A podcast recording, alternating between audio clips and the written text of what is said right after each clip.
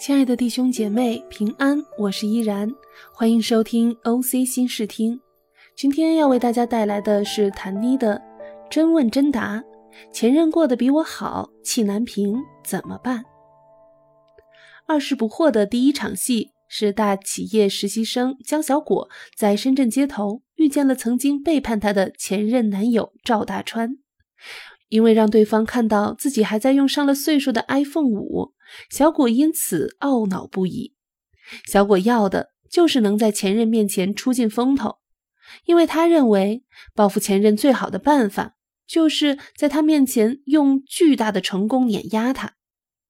他还志气地坚持参加同学会，因为报复前任更好的办法就是在他面前表现出完全不 care。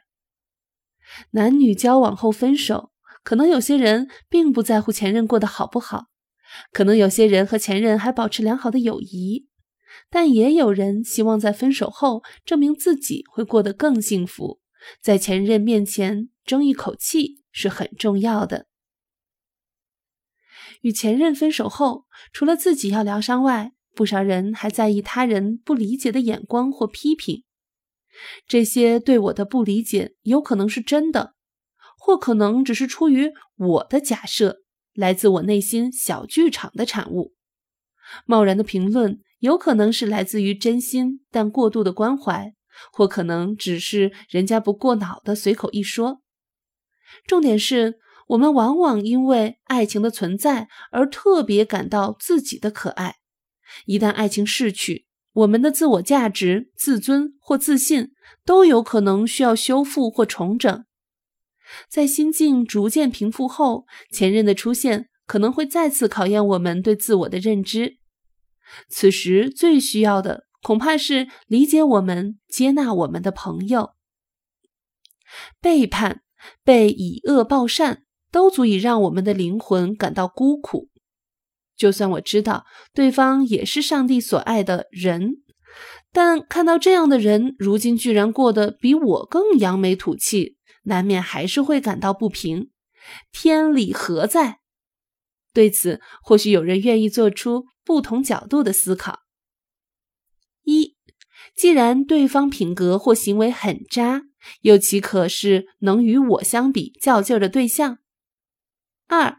必须有吃瓜群众才有可能扬眉吐气。百度百科称，吃瓜群众是旁观扯淡、不明真相也不关己事的围观群众。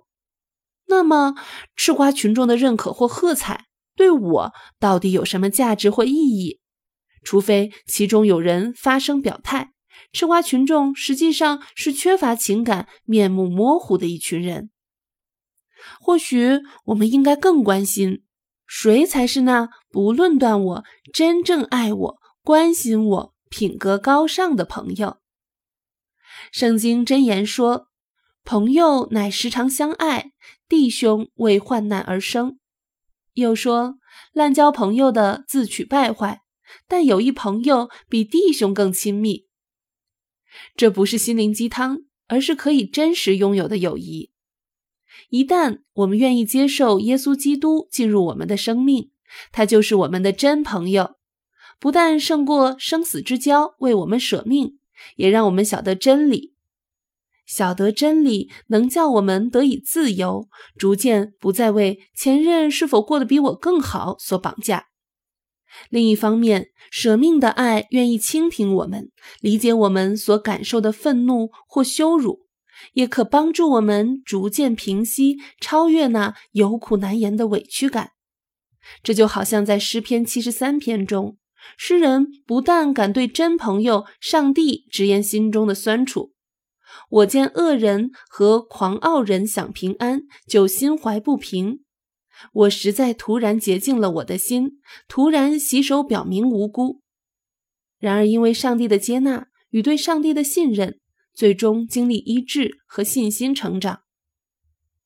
然而，我一直和你在一起，你牵着我的手引导我。除你以外，在天上我还有谁呢？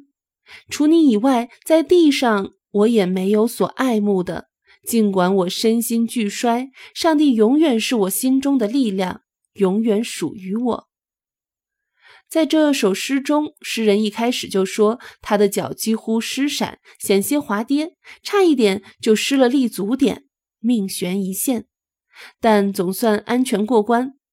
圣经虽然没有告诉我们如何过得比前任更好，但确实说上帝是我们的磐石，他诚实无伪，公义而正直。好吧，或许我在情路上走的不怎么优雅。